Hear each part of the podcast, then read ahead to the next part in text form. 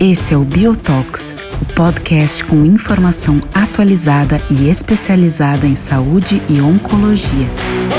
Este episódio tem apoio da It Sankyo.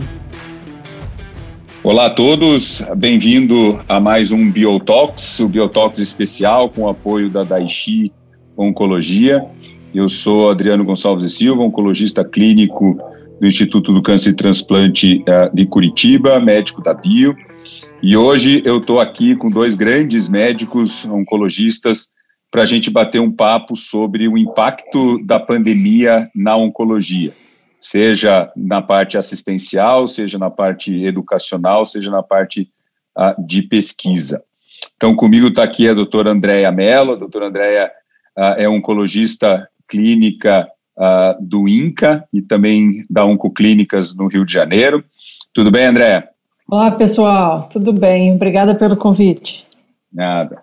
E também estou com o doutor Diogo Bugano, que é oncologista clínico uh, do Hospital Israelita Albert Einstein e também do Hospital Municipal Santa Catarina, é, Vila Santa Catarina, uh, em São Paulo. Uh, e para começar o assunto, hoje a gravação está acontecendo em meados de julho, os dados atuais aí da pandemia a nível mundial e nacional, a gente já chegou a 20 milhões de casos de Covid-19 em todo o mundo, Uh, aqui no Brasil, a gente já está chegando perto de 2 milhões de casos, com mais de 500 mil mortes uh, ocasionadas desde março de 2020. Né?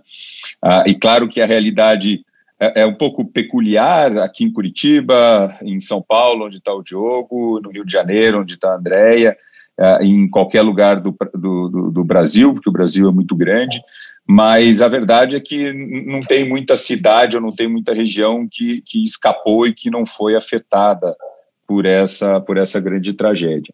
E não há dúvidas que isso mudou muito a vida do médico assistencialista, seja naqueles que estão na linha de frente do combate à Covid, que são os médicos uh, intensivistas, os médicos de pronto atendimento, a equipe multidisciplinar, como enfermagem, nutrição, fisioterapia, mas até nós, médicos subespecialistas, vamos dizer assim, ah, também tivemos a nossa vida afetada, a nossa rotina afetada.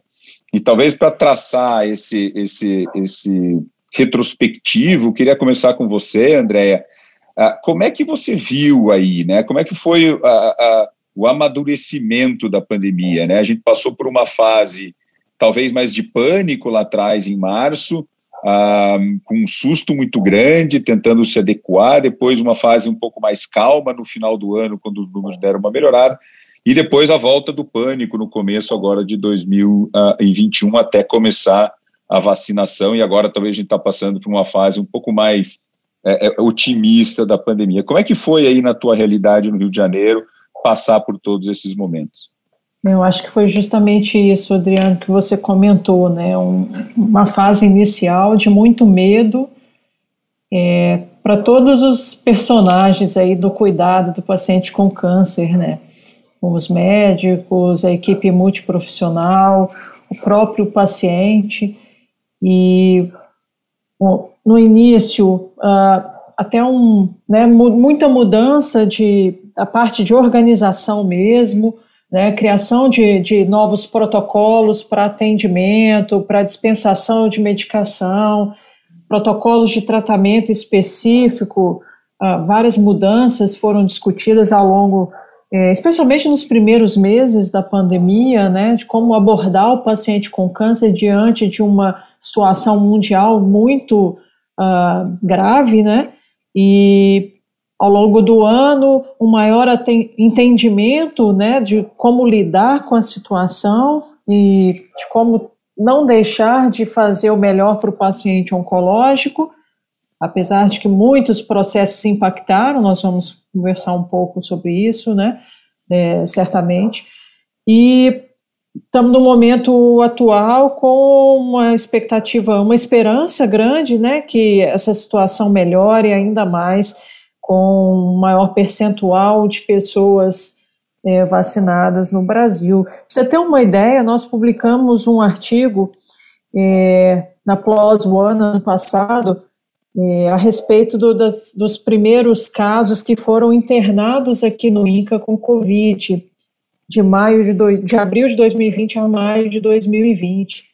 Foram 181 pacientes, aqui só então a população que foi internada, né, pacientes com câncer em atividade, com algum tratamento é, oncológico em curso e Covid. Nós tivemos uma mortalidade de 33%, uma mortalidade altíssima, né? E depois nós publicamos um outro trabalho com os dados do grupo Oncoclínicas, né, pacientes de várias partes do Brasil, também pacientes com câncer e Covid. Aqui nós já fizemos, são mais ou menos 200 pacientes, nós já incluímos pacientes tanto uh, que precisaram de internação hospitalar, mas também aqueles que acompanharam de maneira ambulatorial, e uma mortalidade próxima a 17%. Né? Então, se a gente pega a mortalidade da população em geral, do paciente com câncer, é de fato uma mortalidade que, que nos preocupa, né? E aí, diante disso, todas as adaptações e protocolos foram ah, acontecendo ao longo dos últimos meses. Exatamente. Eu até acho que, ah, pelo menos a minha realidade, os nossos pacientes até são pacientes que que respeitaram um pouco a pandemia por medo, né? Eles sabiam que eles eram uma população de risco, né? A gente até teve uma mudança muito grande em quem poderia acompanhar os pacientes, porque a gente identificou uh, que talvez o grupo de risco para propagar o vírus, uh, pelo menos dentro aqui da clínica, eram os acompanhantes, né? Era o filho, era o neto, eram as pessoas que vinham acompanhando. Foi uma uma medida meio drástica, não muito popular, da gente proibir de acompanhantes acompanharem tratamento, quimioterapia, consultas, que não foi muito legal. Diogo, e aí em São Paulo, como é que você que atende SUS lá no Hospital Vila Santa Catarina e atende no Einstein, então duas realidades provavelmente completamente diferentes, como é que você viu aí esse amadurecimento ao longo, ao longo desse um ano e meio de pandemia? Juliano, estava aqui vendo você falar, vendo a Andréia falar, é até curioso que os dados que a Andrea mostrou são muito parecidos com o que a gente viu no mundo, né? Tem aquela publicação, até sendo Lancet no começo da pandemia mesmo, com dados da Inglaterra, era meio esses dados mesmo.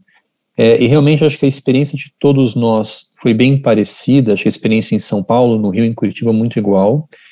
Eu tenho algumas coisas muito peculiares por estar no Einstein, porque o Einstein foi o primeiro hospital a diagnosticar Covid no Brasil, o impacto que a gente teve disso no hospital é, imediato foi as pessoas querendo sair correndo do Einstein, com medo de que o Einstein fosse um antro de Covid. Depois, o Einstein foi o hospital escolhido pela Prefeitura de São Paulo para administrar é, os hospitais de campanha em São Paulo.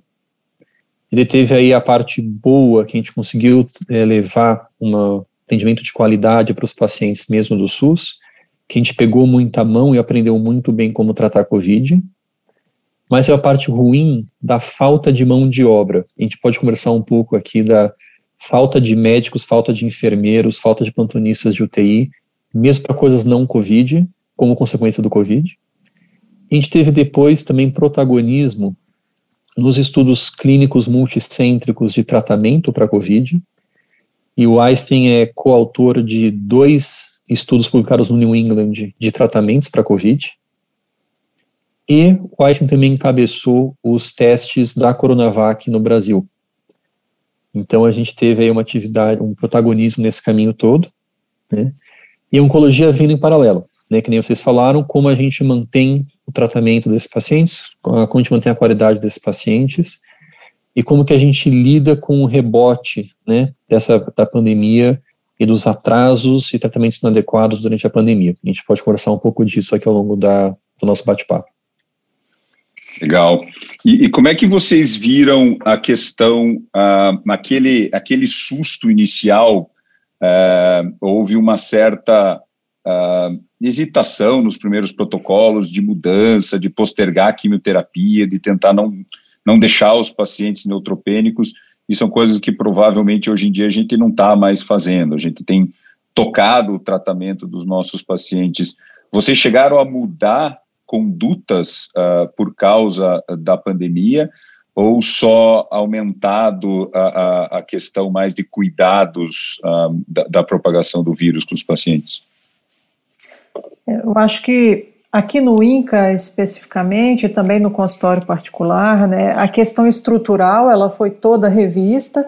Então, este exemplo que você deu de não ter acompanhante, né, ou minimamente para aquele paciente com PS pior, ter apenas um acompanhante durante as visitas médicas, a questão de uh, tentar incorporar a telemedicina, inclusive aqui no sistema público, né, para evitar esse deslocamento maior da população.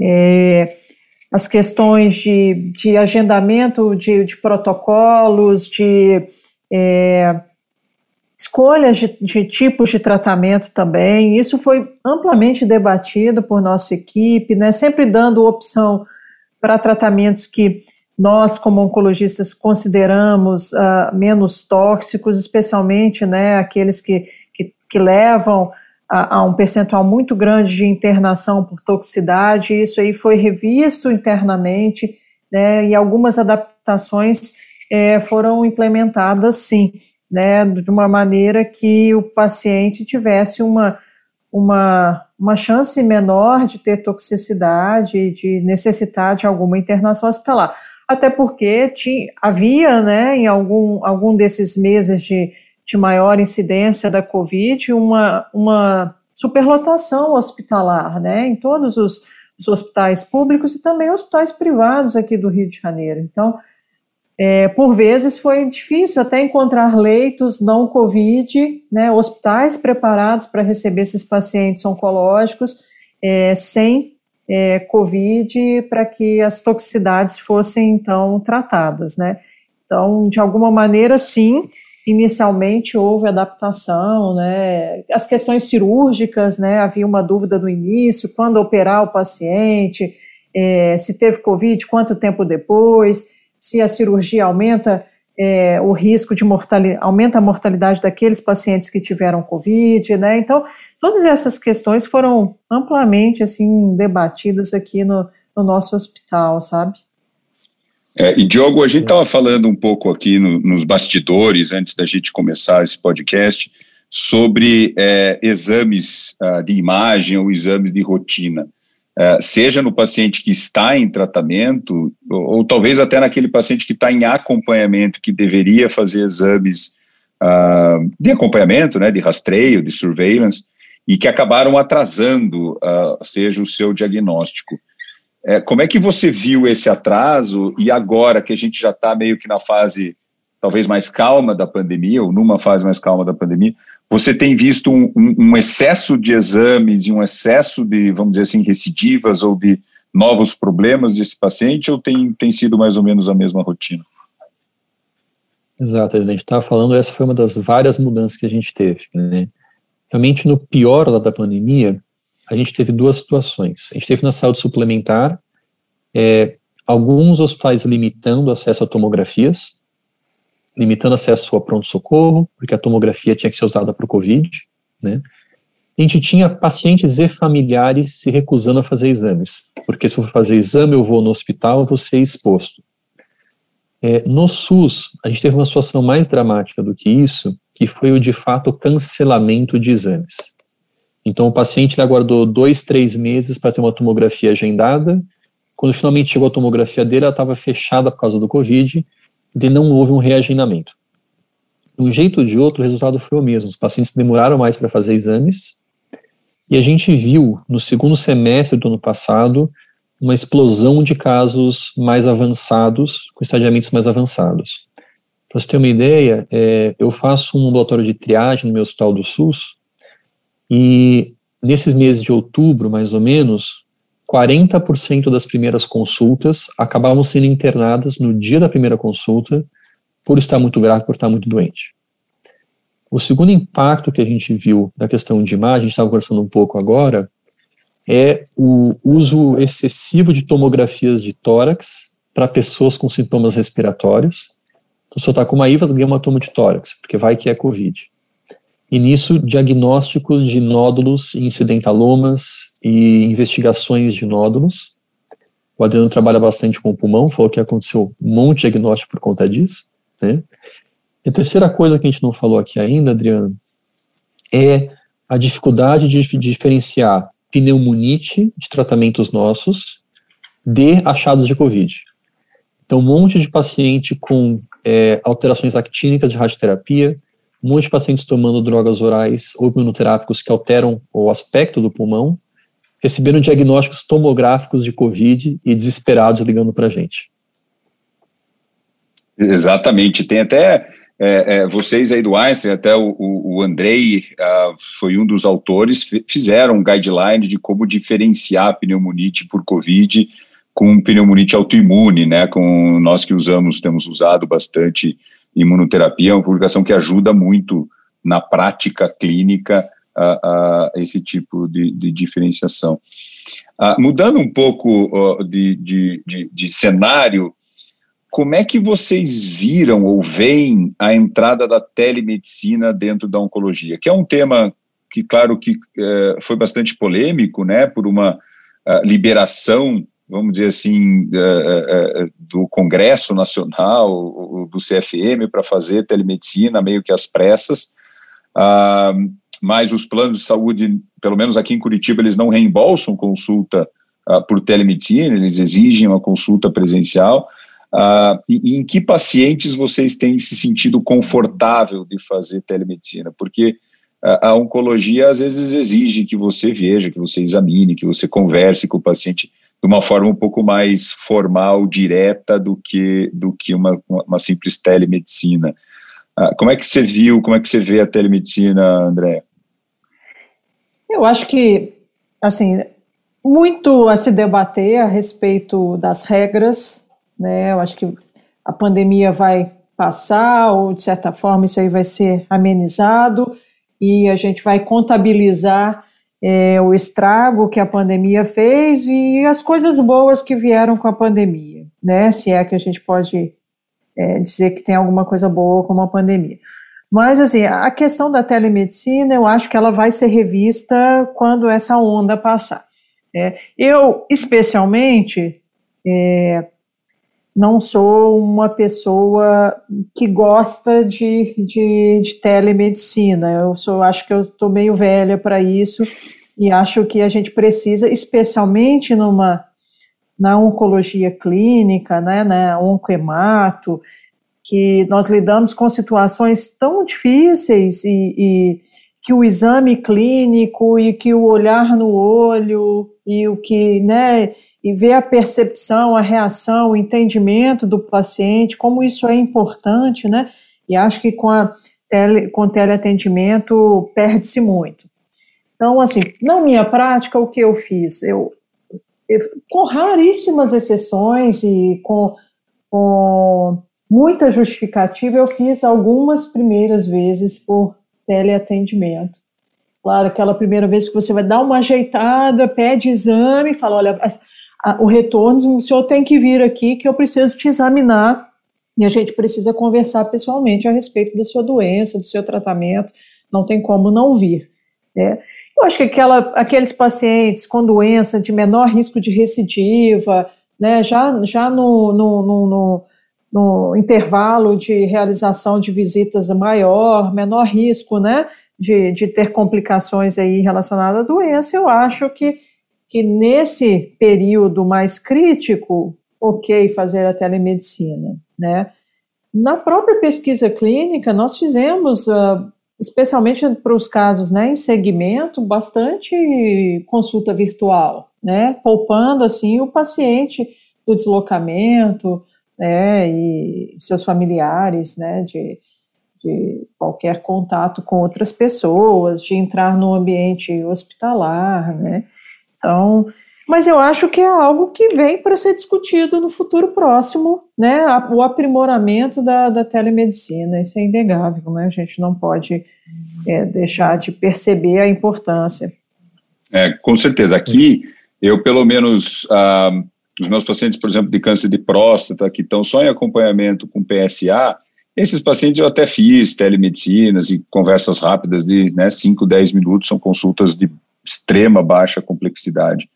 Agora, eu, eu também é, sou, do, sou do, do, da tua linha de que me recusei muito a fazer primeiras consultas por telemedicina. Eu preferia, às vezes, até vem o filho para conversar, pedir exames, mas eu, eu meio que faço questão de ver.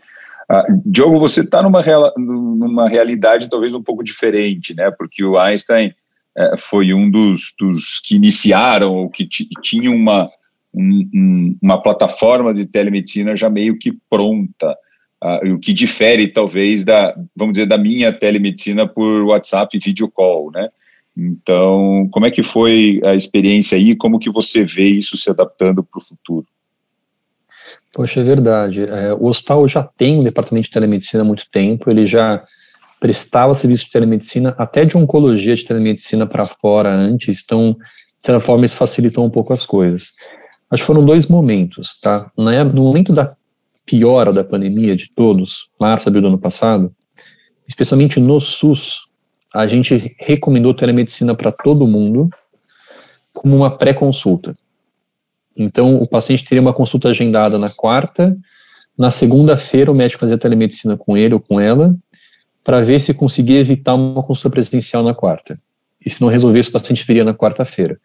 Isso, acredite se quiser, era pensando em especial para evitar aglomeração na sala de espera, a gente sabe como é a sala de espera de SUS.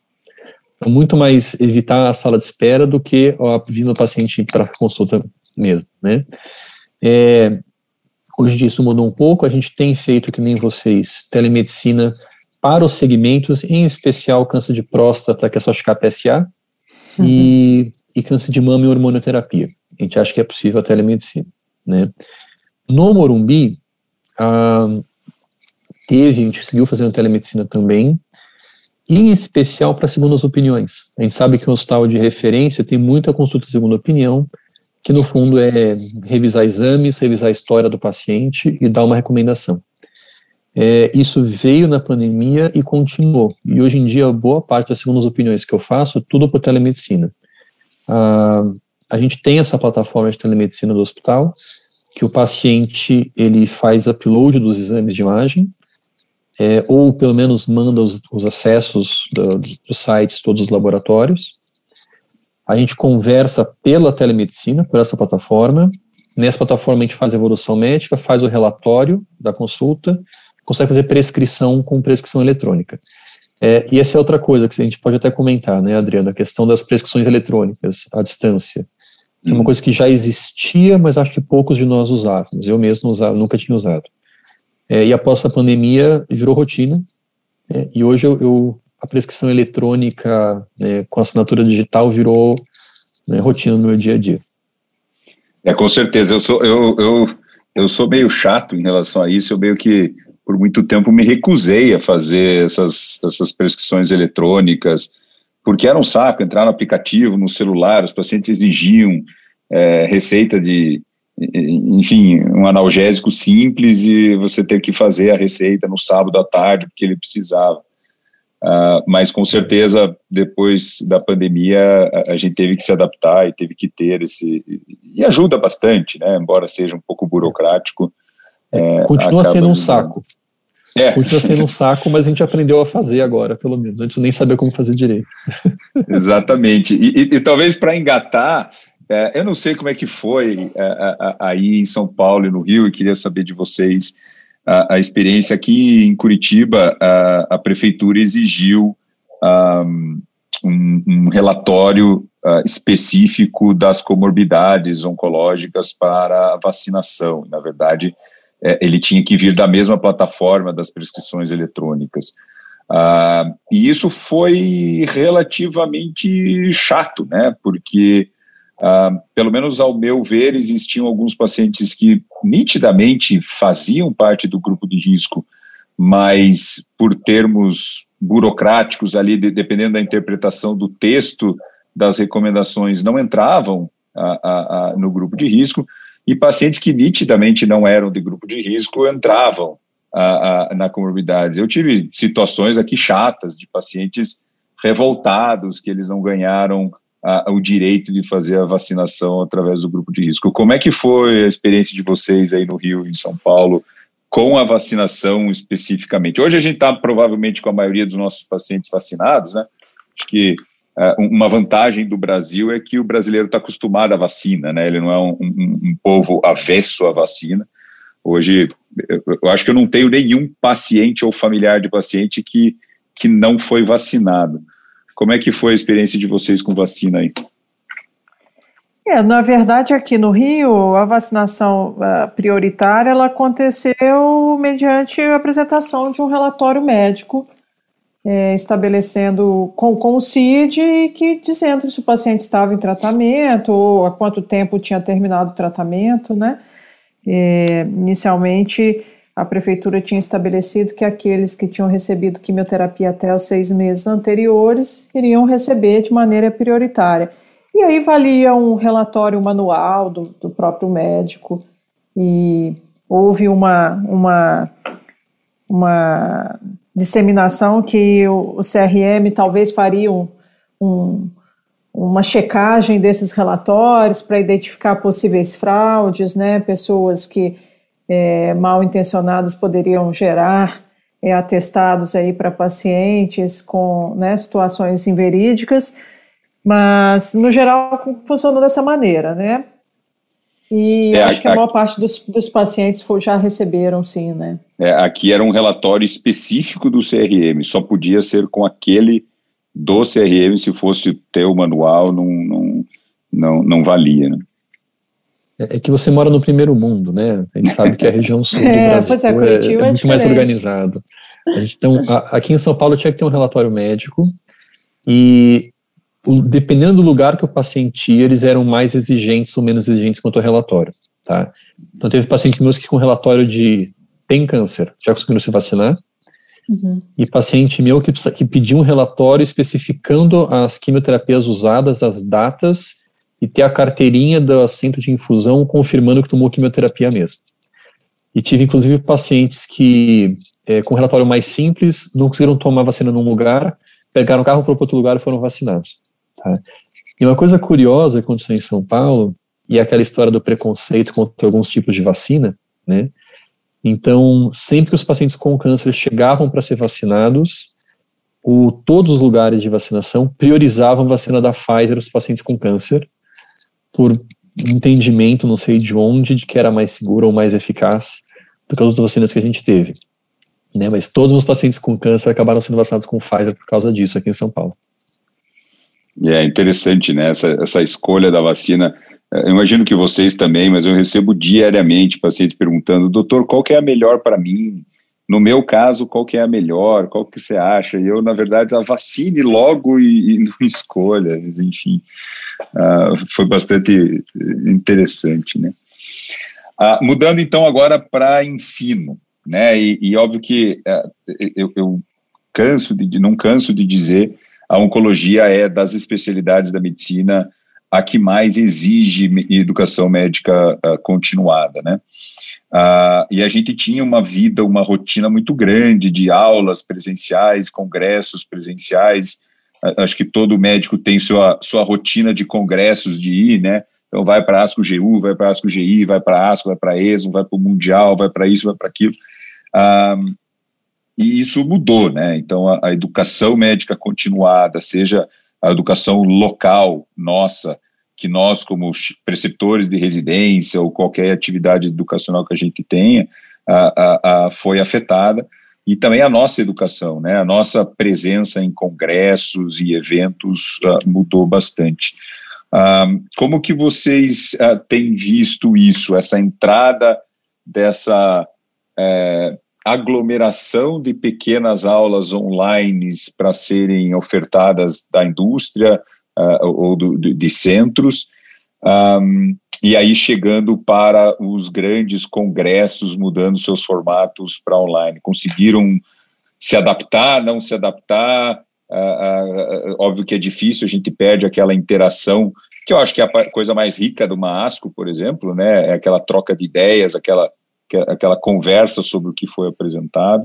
Uh, mas como que vocês uh, se adaptaram e, e, têm se adaptado uh, em relação a essa rotina de educação?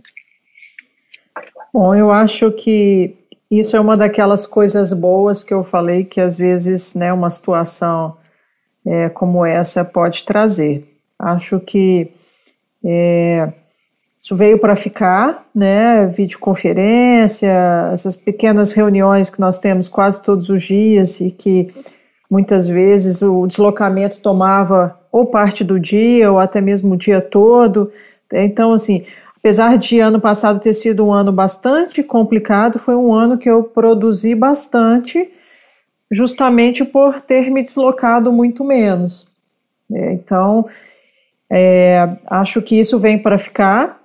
Claro que é preciso ter muito cuidado, porque eu vejo que muitas vezes as pessoas acham que por, por estarmos vivendo uma pandemia, você está 100% do tempo disponível, né? E é, é, muita, muita demanda, então assim, tem dia que tem reunião todos os dias, e se você se envolver, você vai até 10, 11 da noite em reunião de segunda a sexta-feira, e eu já me peguei fazendo reunião domingo, assim né, durante a pandemia. E em determinado momento falei, opa, vamos rever isso que não está legal. Então tem esse, esse, essa balança aí a ser equilibrada. Quanto aos grandes congressos, eu ano passado eu achei que a ASCO foi bacana, esse ano eu já achei a ASCO jururu, achei que as pessoas estavam desanimadas e, e é o que você falou, né? Não é só a questão de ir assistir a aula lá é encontrar as pessoas, é fazer o networking, é conversar com o cara que foi o autor do trabalho e trocar uma ideia, principalmente a gente que está envolvido com pesquisa, e acho que faz toda a diferença, né? A ASCO tornou-se pobre, a meu ver, assim, da, da maneira virtual, né? A ASCO e ESMO. Tem muito mais potencial a oferecer do que é, quando a gente faz presencialmente, né? É, claro, a gente estava até na expectativa é, de alguns congressos voltarem ainda esse ano, mas eu acho que nenhum deles vai voltar, né? A ESMO já vai ser virtual, o Mundial de Pulmão já vai ser virtual, acho que San Antônio também vai ser virtual. Uh, então não tem muita perspectiva, talvez para o ano que vem aí com essa possibilidade de viagem, já que os países estão sendo abertos. Né? Uh, como é que você tem visto, Diogo, a questão de educação? É, tentar falar, falar as coisas boas primeiro, né?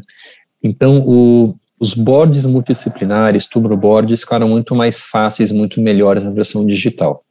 Então, antes a gente tinha que todo mundo parar o que estava fazendo, se locomover para uma sala, esperar todo mundo chegar e começar a discussão, e sempre o quórum era menor.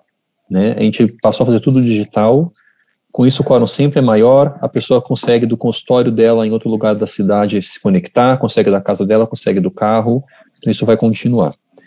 É, as mesmas coisas para os nossos residentes. Então, o nosso residente, ele roda parte no Einstein, é, num prédio do Einstein, no Morumbi, em São Paulo, parte no Hospital Vila Santa Catarina, que é um hospital do SUS, parte em unidades externas.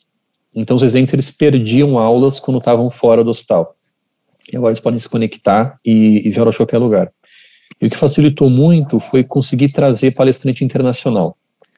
Então, você fazer hoje um, um evento seu do, seu, do seu hospital, do seu grupo, é, e trazer um speaker internacional é muito mais fácil. Você tem que só pedir para a pessoa conectar meia hora da casa dela e falar com você.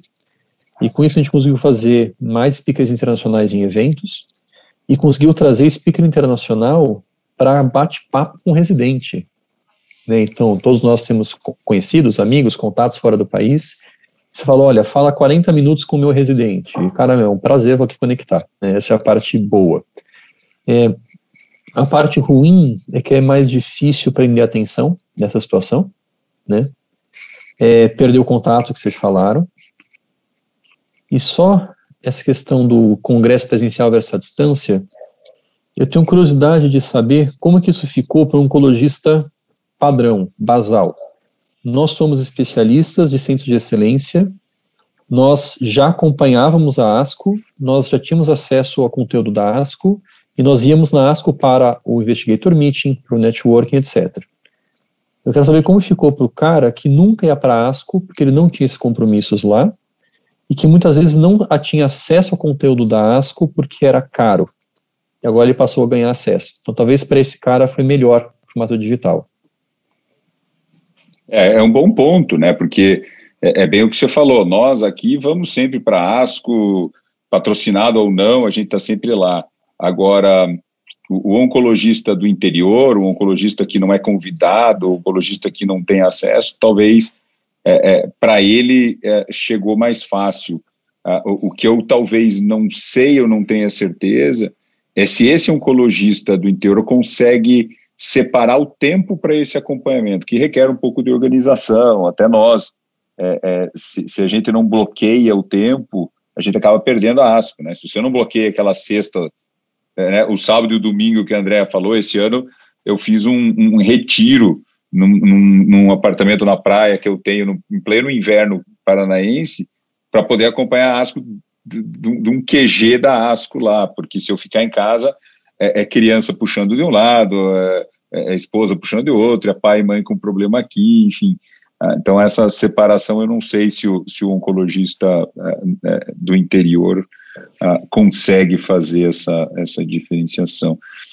Ah, e, Andréia, para finalizar, qual que é o impacto da pesquisa clínica? Né?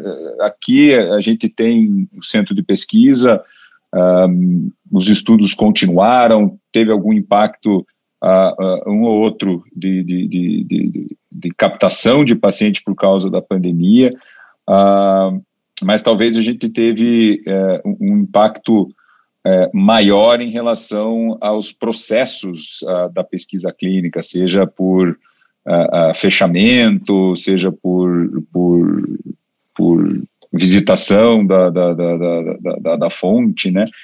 Como é que você viu o impacto da pesquisa aí no INCA, que obviamente é um dos maiores centros do Brasil? É, no início, nós ficamos com muito medo né, dos desdobramentos da pandemia para a nossa divisão de pesquisa clínica, é, visto que né, com o recurso captado pela pesquisa, a gente faz a manutenção do nosso RH, da estrutura física, não é um volume pequeno de dinheiro que a gente usa mensalmente, então no início a gente ficou com medo de cair bastante a captação, de estudos fecharem uh, temporariamente o recrutamento e isso impactar de maneira negativa.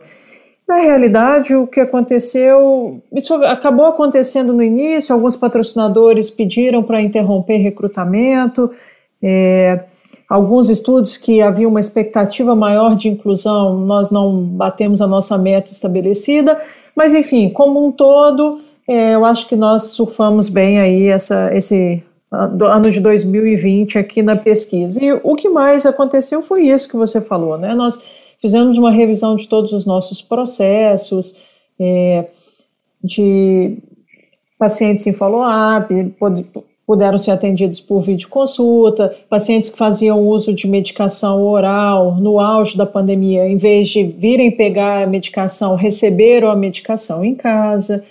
É, a questão da monitoria online, eu acho que isso é uma coisa que vem para ficar também, né? Hoje, muitos monitores ainda não vêm presencialmente ao nosso centro, então nós estabelecemos é, regras, né, os nossos procedimentos operacionais para que isso pudesse acontecer seguindo a legislação. Então, assim, mudanças boas vieram também. Né?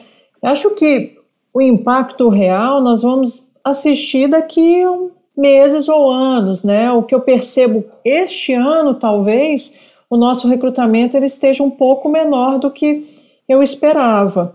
E acho que isso é impacto da pandemia. Alguns estudos que viriam não chegaram ao Brasil porque né, já estava o recrutamento é, bastante avançado fora e a, foi a opção da, do patrocinador por, por fechar. Né. Muito se discutiu a respeito né, do cuidado do paciente em pesquisa diagnosticado com Covid. Então, todos os patrocinadores lançaram recomendações o paciente com, em estudo clínico ele deve receber vacina, como isso deve ser documentado no protocolo. Então, isso tudo, houve uma discussão, né, um movimento mundial é, para debater esses aspectos. É. É, essa questão da monitoria aqui foi, foi uma coisa é, bastante discutida é, da monitoria remota por causa é, de um aumento de pessoal que a gente precisou ter para acompanhar essas monitorias, né? Porque antigamente o monitor vinha aqui, fazia a monitoria normalmente, né? Sempre tinha alguém ali acompanhando para auxiliar, mas na monitoria remota ele tem que estar 24 horas escaneando, mostrando computador e tudo, é uma coisa que acaba demandando. Uh, Diogo, vamos, vamos terminando. Acho que o nosso papo foi super bacana. Acho que dá para ter um panorama de como foi o impacto da pandemia e tentar traçar aí no futuro. Uh, algum comentário extra que, que, que você queira, queira fazer antes da gente se despedir? É, só a questão de pesquisa, eu acho que tem uma situação de pesquisa um pouco diferente aqui no Einstein. A gente tem a pesquisa patrocinada, realmente, como vocês, e vocês falaram tudo a respeito disso já. A gente tem muito a pesquisa patrocinada por verbas próprias de doadores. E a gente teve um problema que a gente teve redução de captação de doações, é, porque as pessoas estavam sem dinheiro para doar, estavam com medo de ficar sem dinheiro, não queriam doar. E quando vinham as doações, elas eram direcionadas para fazer pesquisa de Covid.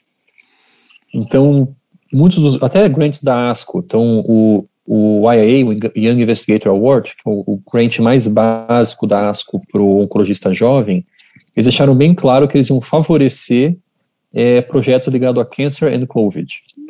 Então, era mais fácil, inclusive, fazer pesquisa de Covid do que outras pesquisas em câncer. Isso atrapalhou um pouco o nosso andamento e, e muitos projetos que iam sair no passado não saíram e vão agora tentar resgatá-los esse ano. Foi uma coisa bem específica de como a gente trabalha. É interessante. Então tá bom, pessoal. Queria ah, agradecer esse bate-papo novamente, em nome da Bio, a disponibilidade de vocês. Uh, e deixar sempre as portas abertas da Bio para qualquer coisa ou qualquer é, evento que vocês queiram divulgar, patrocinados ou não, a, a, deixar esse espaço aberto nas nossas plataformas. Obrigado, Andréia. Se cuide aí no Rio de Janeiro. Obrigado, Diogo. Mesma coisa em São Paulo. E vamos levando. Obrigada. Um abraço. Obrigado, até mais. Tchau, gente. Tchau, gente. Até a próxima.